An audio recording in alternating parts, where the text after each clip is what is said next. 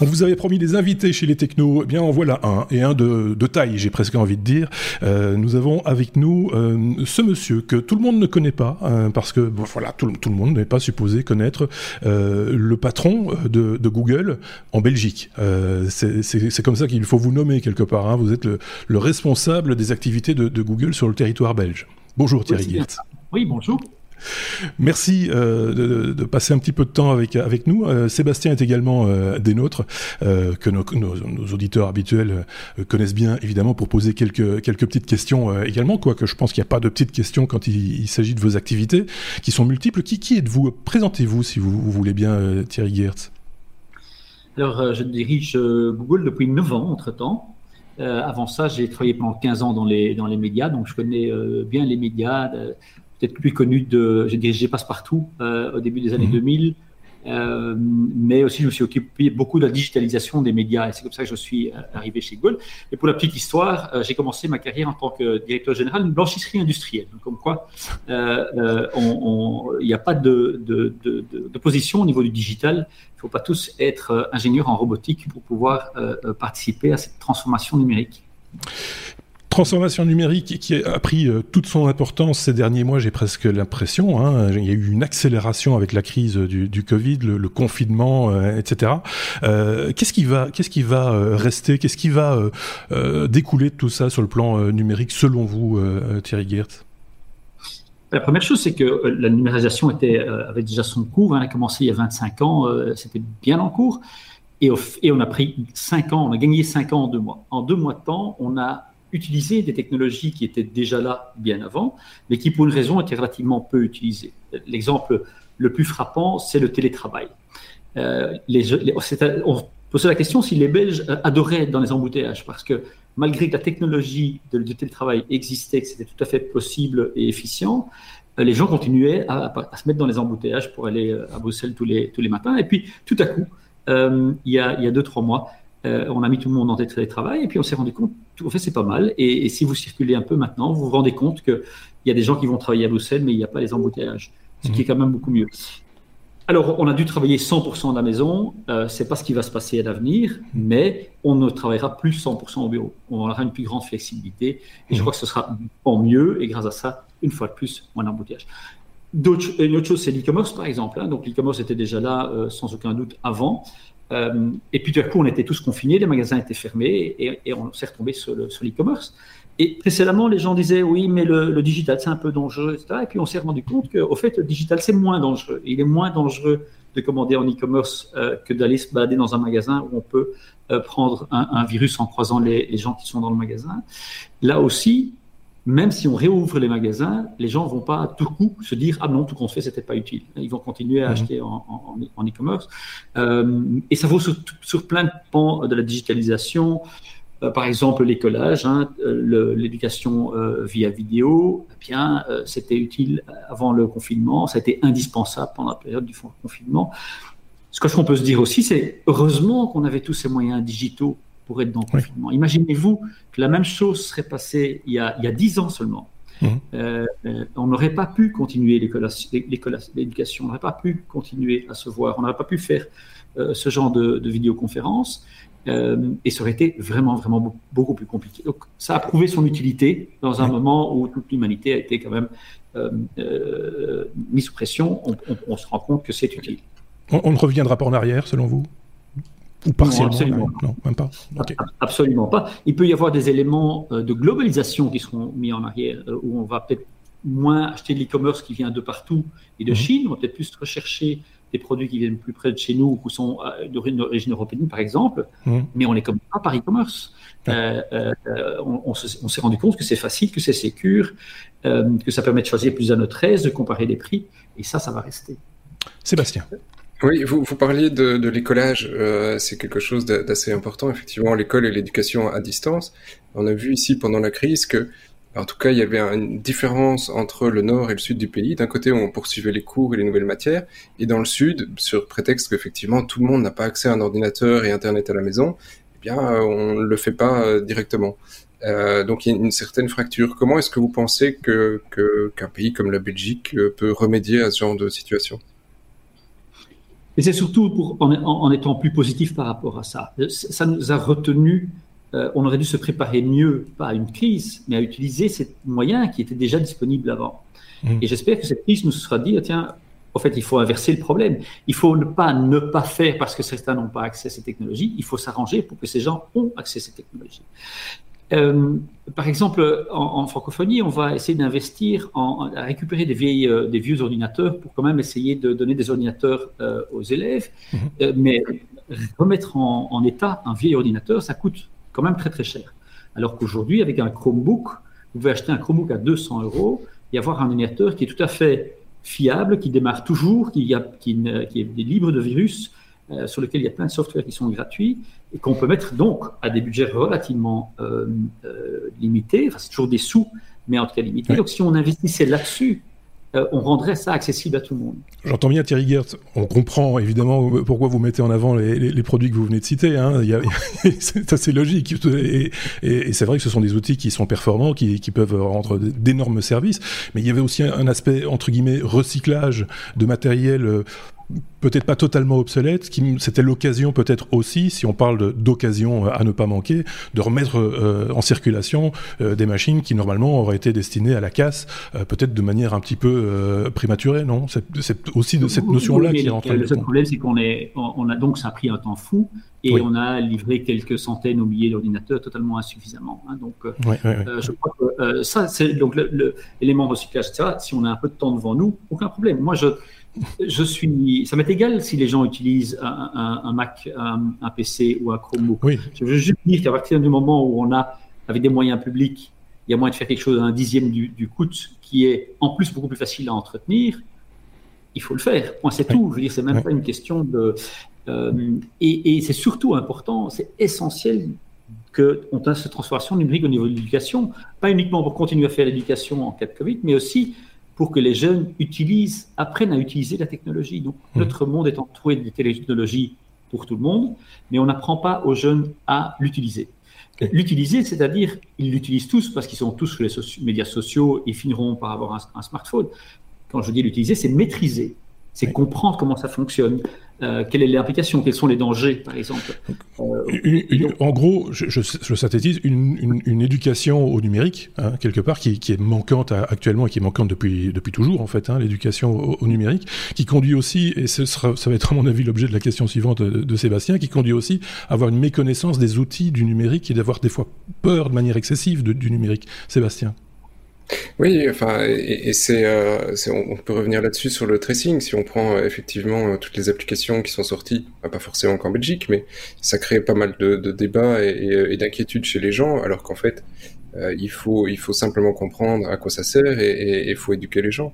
Euh, qu'est-ce que euh, ah, on n'a pas eu encore d'application en Belgique, mais quelle, est votre opinion? Vous en avez ces fameuses, ces fameuses applications de tracing censées être dans l'arsenal entre guillemets de, de, défense par rapport au coronavirus et à la propagation de celui-ci. Écoutez, c'est en tout cas pas avec le choix de mettre en place des call centers qu'on va y arriver. Hein. donc, mmh. euh, on dit ah oui, mais l'application euh, ça, ça, ça, entrave à la vie privée, euh, donc on va mettre des call centers. L'application, qu'est-ce que ça fait? C'est juste savoir qu'il y a deux téléphones qui sont venus l'un près de l'autre, sans aucune donnée de où vous êtes. Simplement, ce téléphone a été proche de quelqu'un qui a été contaminé, et ça, on trouve que c'est un risque pour la vie privée, alors que avoir des gens qui, un call center qui vous téléphone personnellement, qui vous demande qui vous avez rencontré la semaine passée, je crois que c'est plus impactant.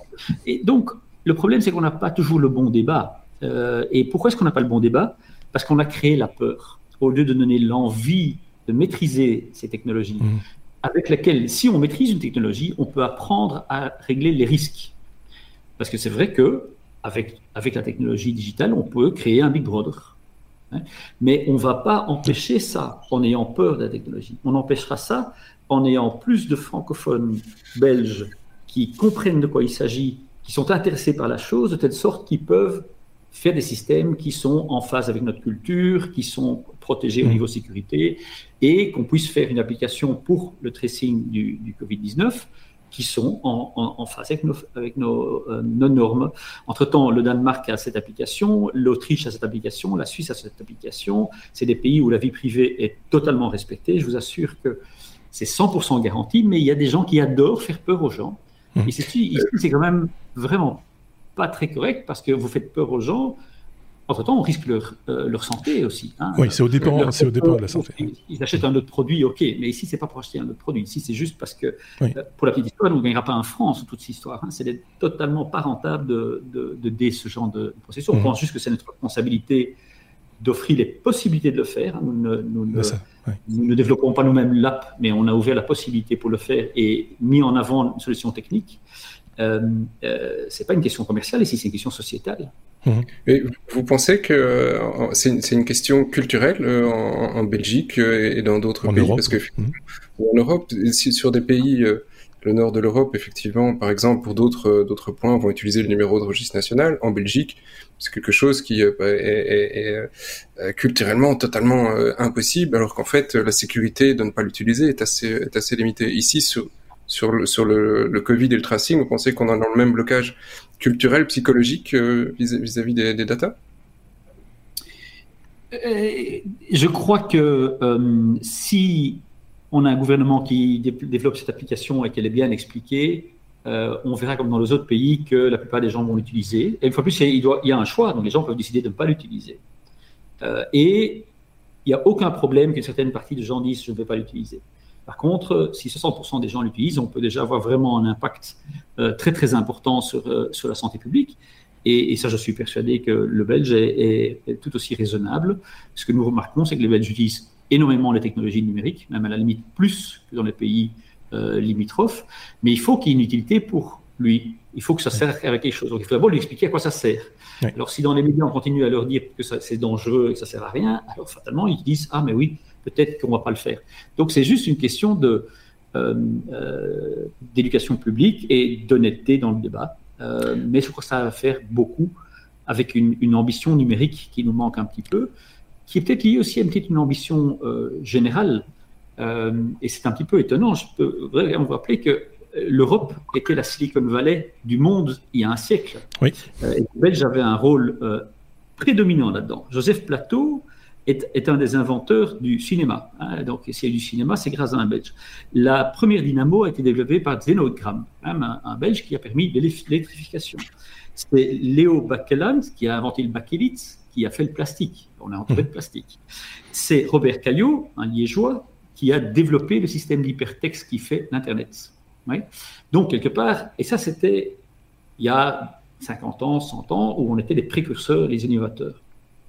Et grâce à ça, nous avons eu des années glorieuses par le passé. Et pour l'instant, ben non, il y a plus cette ambition de dire on va faire des, inventions belges qui vont révolutionner le monde. On, on, décide d'avoir peur, on décide de dire que ben oui, on utilise toutes ces technologies qui viennent de, de partout ailleurs, mais on ne va pas les développer et on ne va pas étudier apprendre à nos enfants de, coder, hein, parce que ce c'est pas Oui, c'est ça. Mais, c'est marrant que vous parliez de ça parce qu'on s'est posé la question en préparant cette entrevue avec, euh, avec Sébastien. Pourquoi est-ce qu'il n'y a pas une des lettres de GAFAM qui soit euh, belge ou européenne même Pourquoi est-ce qu'il n'y a pas de, de, GAFA européen? C'est un manque d'ambition? C'est un manque de, vue sur le long terme? Où en est-on à ce niveau-là? L'Europe a un petit peu le défaut de, de, ses qualités, c'est-à-dire qu'on a tellement bien réussi les précédentes révolutions euh, industrielles euh, qu'on a tendance à plutôt protéger le passé que de réinventer euh, l'avenir. Il n'y a mmh. aucune raison qu'il n'y ait pas de GAFAM en, Belgique, parce que nous avons des meilleures universités, nous avons des gens brillants, il y a du capital en Belgique, mais par exemple le capital en, en Belgique est relativement ancien et donc investi dans des industries plutôt anciennes plutôt que euh, innovant. Donc on a une manque d'ambition euh, et c'est juste dommage. Et donc je crois que c'est beaucoup plus psychologique que quoi d'autre qu'un facteur. Il n'y a pas un facteur. C'est pas comme la révolution euh, au niveau de, de, l'énergie où il fallait avoir du pétrole. Il y avait mmh. des pays qui avaient du pétrole et des pays qui n'avaient pas de pétrole. Ici, le pétrole, c'est nos neurones. Et en mmh. Belgique, on a les meilleures universités. On a des grands spécialistes d'intelligence artificielle qui travaillent en général pour l'intelligence artificielle, mais à l'étranger. C'est un peu le problème.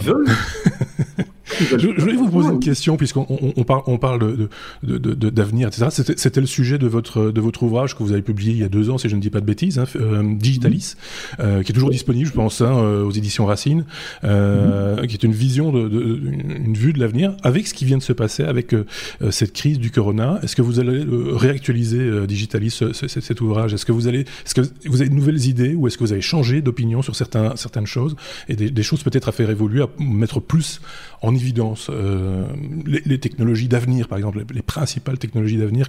Dans quoi faut-il investir aujourd'hui, par exemple hein?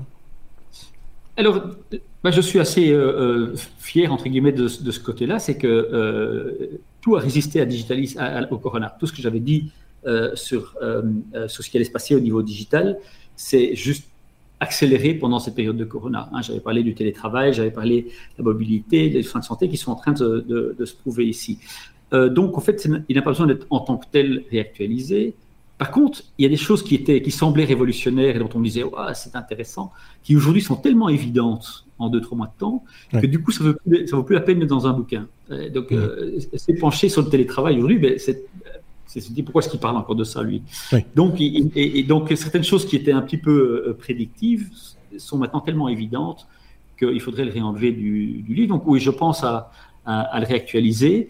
Euh, est-ce qu'il y a une chose qui a évolué? Il y a peut-être une réflexion encore plus profonde que euh, on, a très fort, on est très fort dépendant du smartphone aujourd'hui. Mhm. Euh, on utilise 155 fois par jour et on va, je pense que ça va encore plus évoluer vers ce qu'on appelle le ambient computing, le, fait que l'informatique va être partout présente. Mhm. Au lieu de sortir votre téléphone pour trouver une recette euh, pour faire du waterzooi par exemple, vous allez dire bonjour frigo, quelle est la recette du waterzooi et le frigo va vous répondre en affichant euh, la recette du Waterzooi. Et si c'est dans votre voiture, que vous avez besoin d'aller quelque part, c'est la voiture qui vous amène quelque part. Plutôt que chaque fois devoir ressortir le téléphone euh, et mhm. poser la question au téléphone, cette technologie-là sera euh, derrière.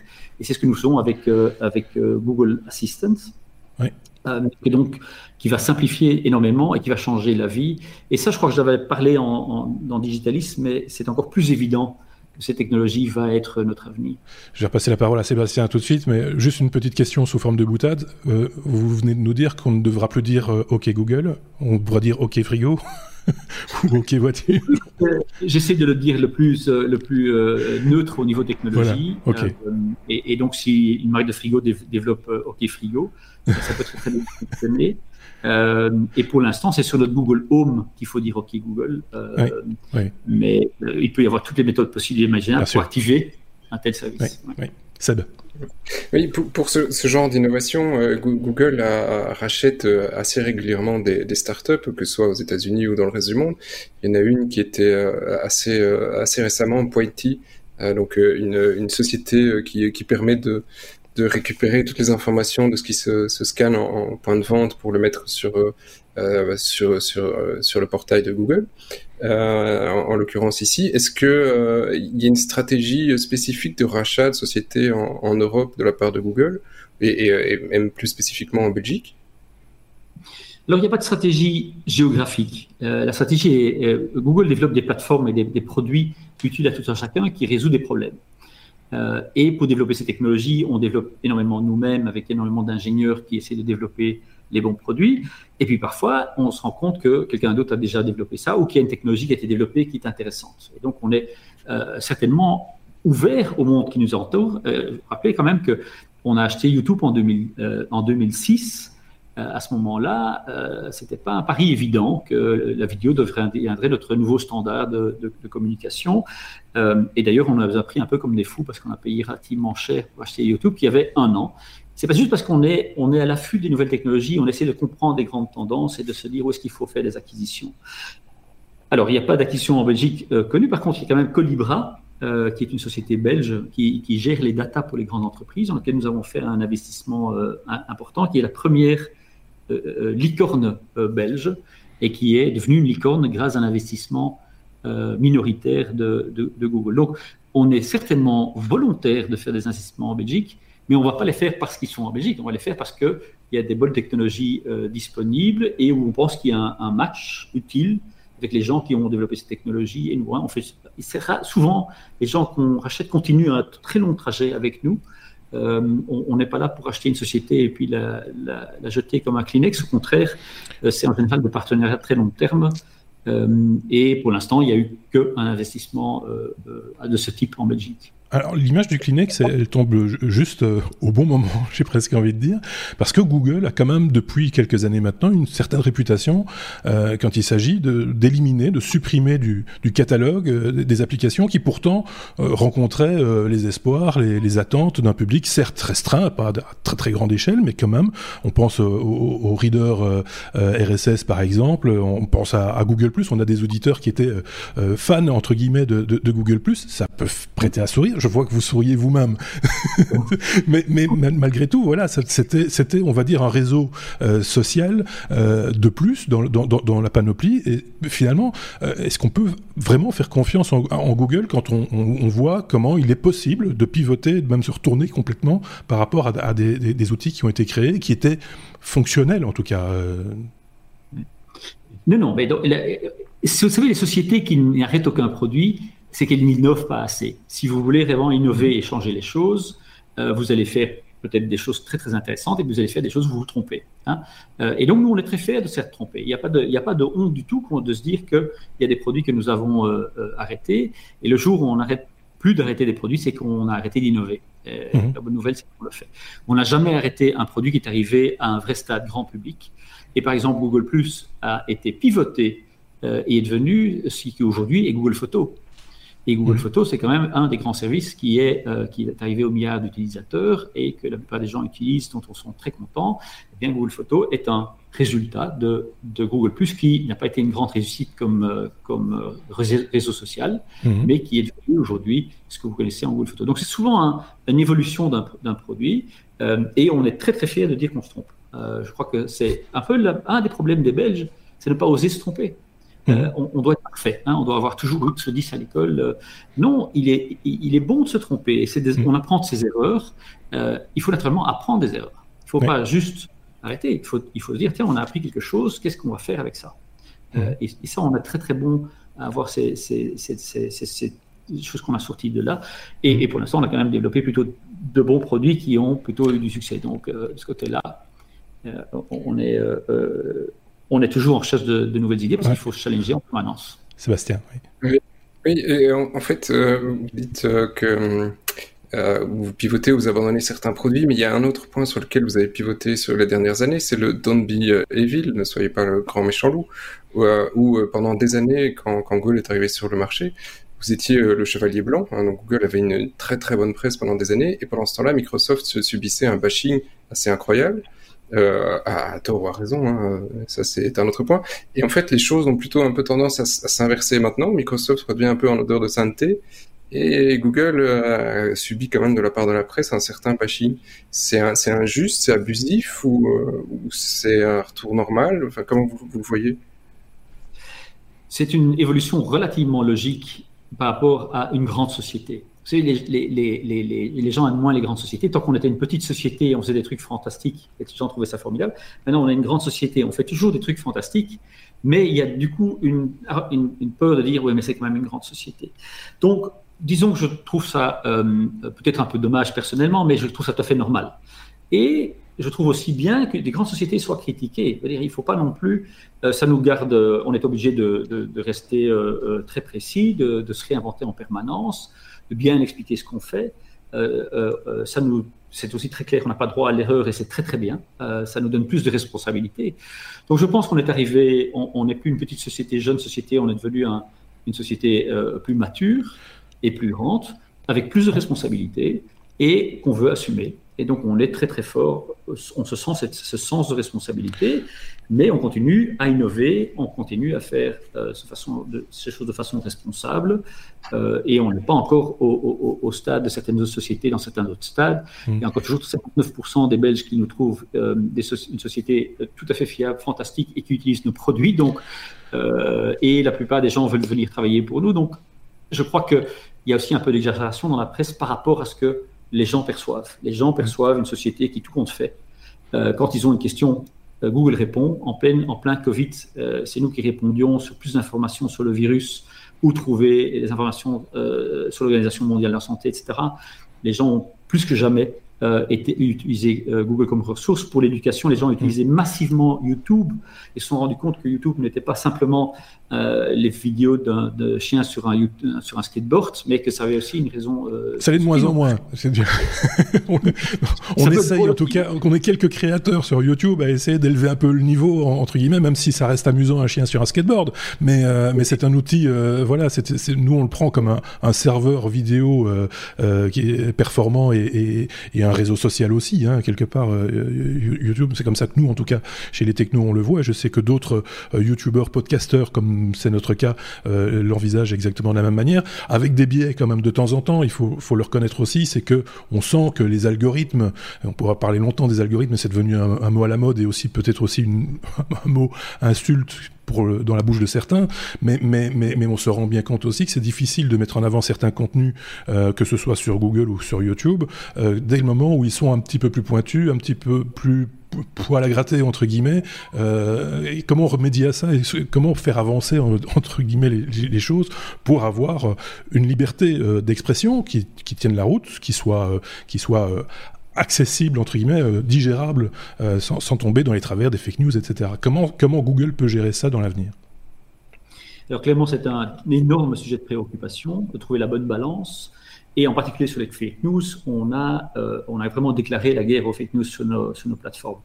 Euh, on l'a vu récemment au niveau de, du Covid. C'est hallucinant ce que l'humanité crée comme fausses informations pour des raisons euh, pour être drôle, mais aussi pour être vraiment dangereux. Et donc, pendant toute cette période de Covid, on a eu plus de gens que jamais auparavant pour vérifier l'information, assurer l'information. On a bloqué le mot Covid sur toutes nos plateformes pour uniquement envoyer vers les ressources, les sources de, l'Organisation mondiale pour la santé. Justement, je, vous interromps deux, secondes, mais euh, on a parlé, nous, dans, notre podcast ici, euh, et on n'est pas les seuls, hein, loin s'en faut, euh, d'avoir évoqué justement le Covid au début en mettant les gens en garde, en, leur parlant, franchement, en n'inventant pas d'informations, puisque nous, nous faisons une revue de presse, donc on, on, parle de ce qui est dit dans la presse, etc. Et nos vidéos ont été automatiquement démonétisées par, par, par les services, les systèmes automatiques de Google, ça ne donne pas envie de communiquer. Dans, ces cas-là, nous, on n'en vit pas, mais on pense à, ceux qui, vivent de, leur activité sur des plateformes telles que YouTube. Il y en a d'autres, hein, c'est pas que YouTube. Euh, c'est un petit peu, voilà, ça, on peut comprendre que ça gêne aux, aux, entournures, non? Non, mais la démonétisation à, court terme, quand une telle crise arrive, à un moment, vous savez. C'est la solution. Donc il faut, il faut, il y a hmm, tellement les abus sont plus profonds que ceux qu'il faut aider. Donc, on a dû démonétiser euh, Covid. Je crois que la plupart des, gens qui monétisaient euh, sur nos plateformes, bah, il y a très peu qui utilisent le mot Covid quand même. Hein. il, y a, la news. Ceci dit, on a aussi, dès qu'on a pu un peu plus maîtriser, comprendre, euh, relâcher. donc, mm. on a réouvert certaines choses. mais on a dû d'abord faire face à un tsunami de mauvaise volonté. Et donc, ce qu'on oublie toujours, euh, on voit quand on fait l'erreur, mais on, est, nous, bombardés de, millions et de millions de mauvaises informations. Euh, mm. on, enlève des publicités, mais des millions de publicités chaque semaine pour des reins, pour des, pour, des, pour des, des, organisations euh, extrême droite, je gauche. Donc, il y, a, il y, a, tout ça. Et donc, dans une crise comme ça, il y a encore un nouveau tsunami. Je crois qu'on a relativement bien géré ça. Il y a toujours pendant la crise certains extrêmes qu'on doit, qu'on doit faire. Et je suis désolé mm. si on a un peu démonétisé euh, certains mots aussi vous concernent. Euh, mais il était plus important d'abord de maîtriser la bonne information pour éviter que les gens soient mal informés. Principe de précaution. Principe de précaution, quoi, en fait. Principe de précaution, pas exagéré, je crois, parce qu'on a, on a mmh. le principe de, vie démocratique en avant, et donc la liberté d'expression pour nous mmh. est très importante. Mais dans une crise comme ça, il y a eu un moment où il fallait dire non, non il faut d'abord que l'information réelle soit mise en avant. Ok. Sébastien, peut-être pour conclure en même temps. J'ai une question à, l'Européen qui est en vous euh, euh, plus que comme patron de Google. C'est effectivement euh, fin, fin, des années, fin du siècle dernier, la, Microsoft a, payé un lourd tribut face au, à l'antimonopole aux États-Unis. Et, ces derniers mois, on a, on a, vu ressurgir ce genre de discussion de la part de la classe politique américaine de il faut scinder de grosses sociétés comme Facebook, comme Google, reséparer Waze de Google, éventuellement YouTube, etc. Euh, qu'est-ce que vous en pensez en fait? C'est une bonne solution? À titre personnel, hein, euh, en tant qu'Européen. Sinon, en tant que Google, je me doute que non. je, je, suis très réaliste par rapport à, la responsabilité qu'on a et je trouve qu'il doit y avoir un, un, grand contrôle démocratique sur les grandes entreprises. Hein. Donc, euh, ce que nous avons, la Commission européenne nous, nous, contrôle sur pas mal de domaines Et c'est une bonne chose. Il faut que des grandes sociétés de ce type, qui ont quand même une certaine puissance économique, aient un contrôle démocratique. Ça, c'est une bonne chose. La seule question, c'est est-ce que c'est fait avec compréhension de ce qui se passe et est-ce que c'est pas fait par populisme? C'est les, seules sauvegardes. Hein. À part ça, à un certain moment, si la démocratie décide qu'une de ces sociétés est trop grande, qu'il faut la séparer, je suis un démocrate profond, enfin, je suis démocratique profondément. Mmh. Euh, et il ne faut pas qu'il y ait un jour une société qui essaie de reprendre le monde, ce que d'ailleurs Google n'a zéro ambition à faire pour être clair. Jusqu'ici, on fait des services qui sont utiles à tout un chacun et c'est ça notre rôle. et le contrôle démocratique va faire qu'on ne va pas dépasser ce rôle-là. Et c'est très très bien. Est-ce que ça se passe aujourd'hui aux États-Unis dans un vrai contrôle démocratique? euh, ou bien est-ce que ça sert euh, l'une ou l'autre tendance politique pour euh, éventuellement gagner des élections en novembre? Ça, c'est une autre question. Et la seule chose, c'est de garder ce débat bien au, bien au centre. Et malheureusement, en Europe aussi, dans tous les débats qui ont été contrôlés, c'est pas toujours évident que cette balance soit bien mise en place. Autant on est enthousiaste sur le fait qu'on soit contrôlé et on demande qu'une chose, c'est qu'on puisse parler de ce genre de contrôle. De Et je voudrais d'ailleurs même aborder plus de sujets. On voudrait pouvoir parler de cybersécurité plus avec les autorités européennes, parce que c'est quand même important. On construit un monde digital, il faut être sûr que la cybersécurité soit euh, au début. On a aussi clairement dit que l'intelligence artificielle doit être régulée, euh, parce que c'est quelque chose de formidable, mais ça peut aussi être relativement risqué, régulée et contrôlée. Et donc une régulation qui peut être appliquée. On est grand fan de la, euh, du RGDP, donc la, la, la, la, droit de protection à la vie privée. On est, dites-le, Google est grand fan de cette régulation. On n'est pas toujours grand fan de comment ça a été écrit. Euh, ça a été écrit de façon tellement compliquée qu'une PME belge a dû payer des consultants et des avocats impayables pour, pour essayer de comprendre la loi. Ça, c'est pas une bonne idée. Hein, donc, euh, comment est-ce qu'on peut avoir une régulation européenne au goût du jour hum. Euh, qui tient compte et qui gère les risques de cette digitalisation, mais qui soit compréhensible euh, et contrôlable de façon euh, correcte. Sébastien, encore une question et puis... Oui. Compréhensible et applicable, parce qu'effectivement, pour, pour une bah société comme Google, bah, c'est facile, vous avez les budgets pour.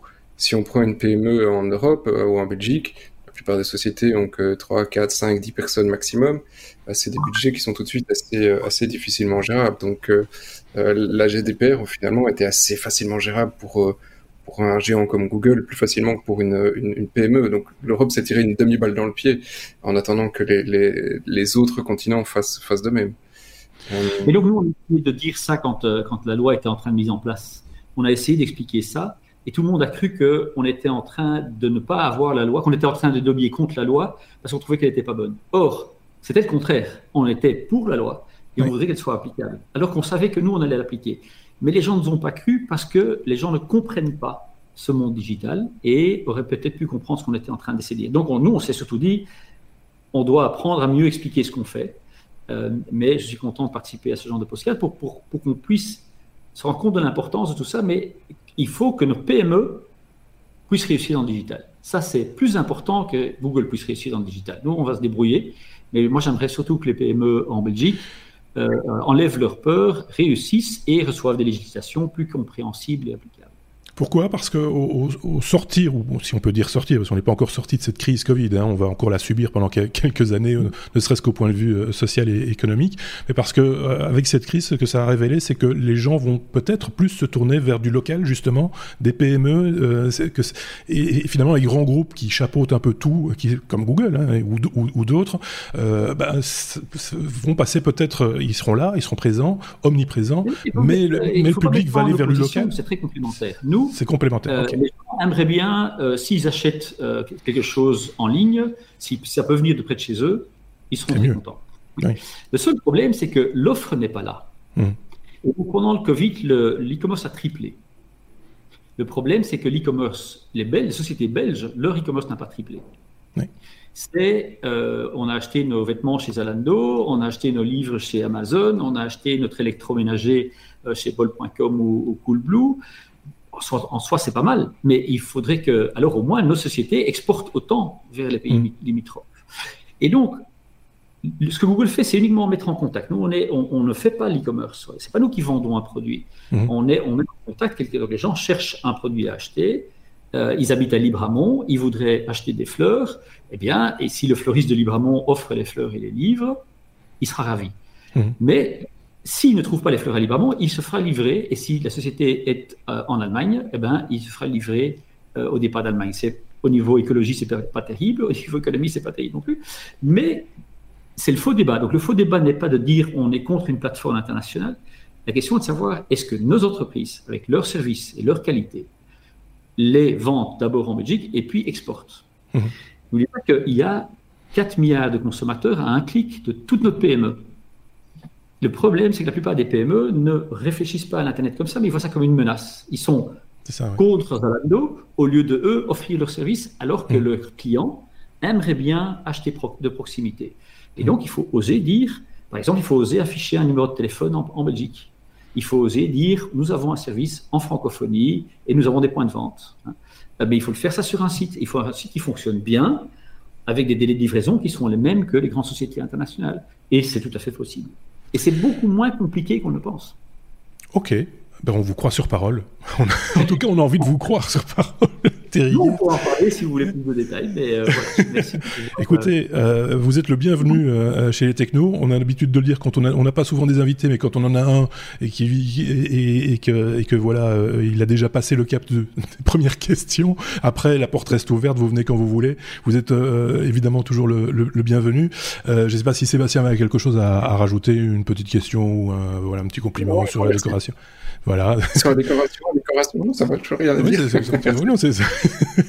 Parce que maintenant on visite les intérieurs des gens, hein, vous le savez, avec le, avec le, confinement, on va chez, euh, chez les CEO, chez, les, chez, les, chez les, grands patrons, chez les hommes politiques euh, et même chez certains animateurs de télévision d'ailleurs. Euh, c'est ça aussi qu'on aura appris avec, avec cette crise, c'est la décoration à l'intérieur des, des, gens. Merci beaucoup Thierry Geert pour cette participation et ben, je sais pas ce que vous comptez faire cet été. Vous, vous, vous partez à l'étranger ou vous, vous restez confiné comment ça se passe? Euh, Vous savez, moi j'ai toujours été euh, en été à la mer, à la côte belge, et c'est ce que je vais faire cette fois-ci aussi. J'espère qu'on va pouvoir y avoir euh, normalement, mais, mais, moi je, suis, je trouve que notre pays est un pays fantastique et j'ai pas besoin, quand je suis en vacances, d'aller voir un bâtiment fantastique en Italie alors que nous avons des, trucs fantastiques en Belgique. Et qu'il y a Google Maps en plus. Euh, je n'ai rien dit. merci beaucoup Thierry Gertz. À très bientôt, j'espère. Merci. Au revoir. Merci également à Sébastien d'avoir participé activement à ce hors-série. N'hésitez pas à mettre des pouces, des étoiles, à partager, à commenter également euh, ce hors-série. Des hors-séries comme ça, il devrait y en avoir d'autres euh, la saison prochaine, dès septembre. On ne se quitte pas évidemment durant l'été, vous le savez. On se retrouve toutes les semaines. On ne change à nos habitudes. Donc euh, voilà, euh, vous êtes comme toujours les bienvenus. Euh, merci d'avoir écouté ce hors-série. On se retrouve très très bientôt. Au revoir.